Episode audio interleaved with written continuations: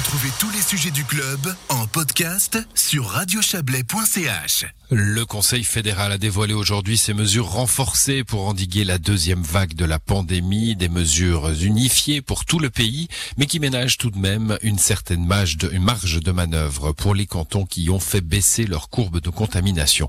En l'occurrence, les cantons romans. Dans cette perspective, des critères chiffrés ont été mis sur pied. Le ministre de la Santé, Alain Berset, a détaillé le dispositif lors de la conférence de presse du gouvernement. Les mesures qui ont été prises concernent les réductions des horaires d'ouverture pour les bars, les restaurants, les marchés, les commerces, les centres sportifs de loisirs, les institutions culturelles, musées, cinéma, bibliothèques, qui seront fermés de 19h jusqu'à 6h, qui seront également fermés le dimanche, à l'exception des bars et des restaurants. Il y a des exceptions dont je ne vais pas faire le détail maintenant. Et il y a surtout le 24 décembre et le 31 décembre la possibilité pour les restaurants de rester ouverts jusqu'à 1h du matin.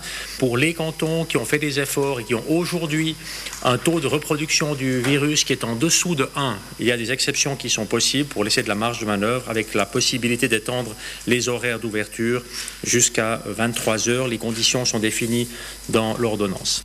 Le Conseil fédéral avait aussi évoqué euh, mardi la possibilité d'abaisser le nombre de personnes autorisées lors d'événements privés de 10 à 5 personnes. Cette mesure a finalement été abandonnée. On pourra bien être à, à 10 pour euh, les fêtes de fin d'année. À l'issue de la conférence de presse, le ministre de la Santé, Alain Berset, a accordé un entretien euh, particulier à notre correspondant à Berne, Serge Jubin. Monsieur le conseiller fédéral, dans ce durcissement des mesures, pourquoi avoir accepté un assouplissement pour les cantons romans Est-ce que vous avez cédé à la pression? Est-ce que vous avez aussi senti que c'était nécessaire d'apaiser la population de Suisse romande? Non, nous n'avons pas cédé à la pression. Euh, nous avons simplement voulu rappeler aussi que les cantons ont une responsabilité. C'est vrai, il faut le reconnaître. Les cantons romans, au mois de novembre, ont pris leurs responsabilités à très très haut niveau. Mais enfin, ils l'ont fait. Ils ont fait diminuer le nombre de cas.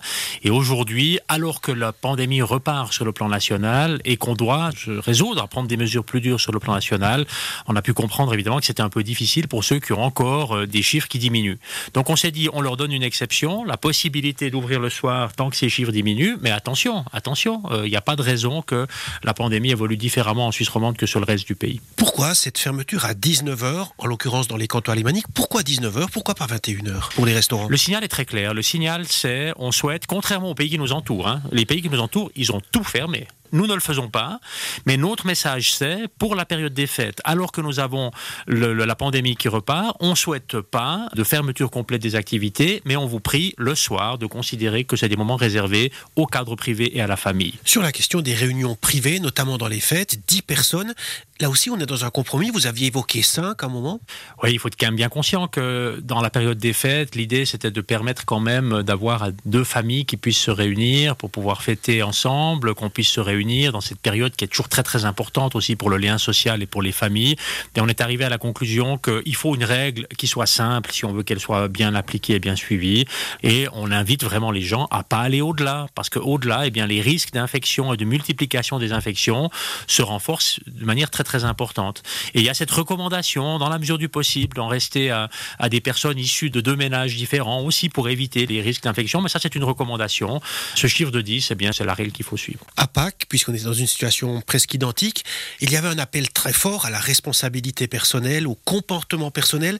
Là, on vous entend, c'est une recommandation. Est-ce que ça manque pas un peu de vigueur? Non, je crois qu'on est dans une situation dans laquelle on dit clairement euh, 10 personnes maximum. Cette règle 10, elle est impérative. Il faut suivre. Il n'y a pas de réunion privée à plus de 10 personnes.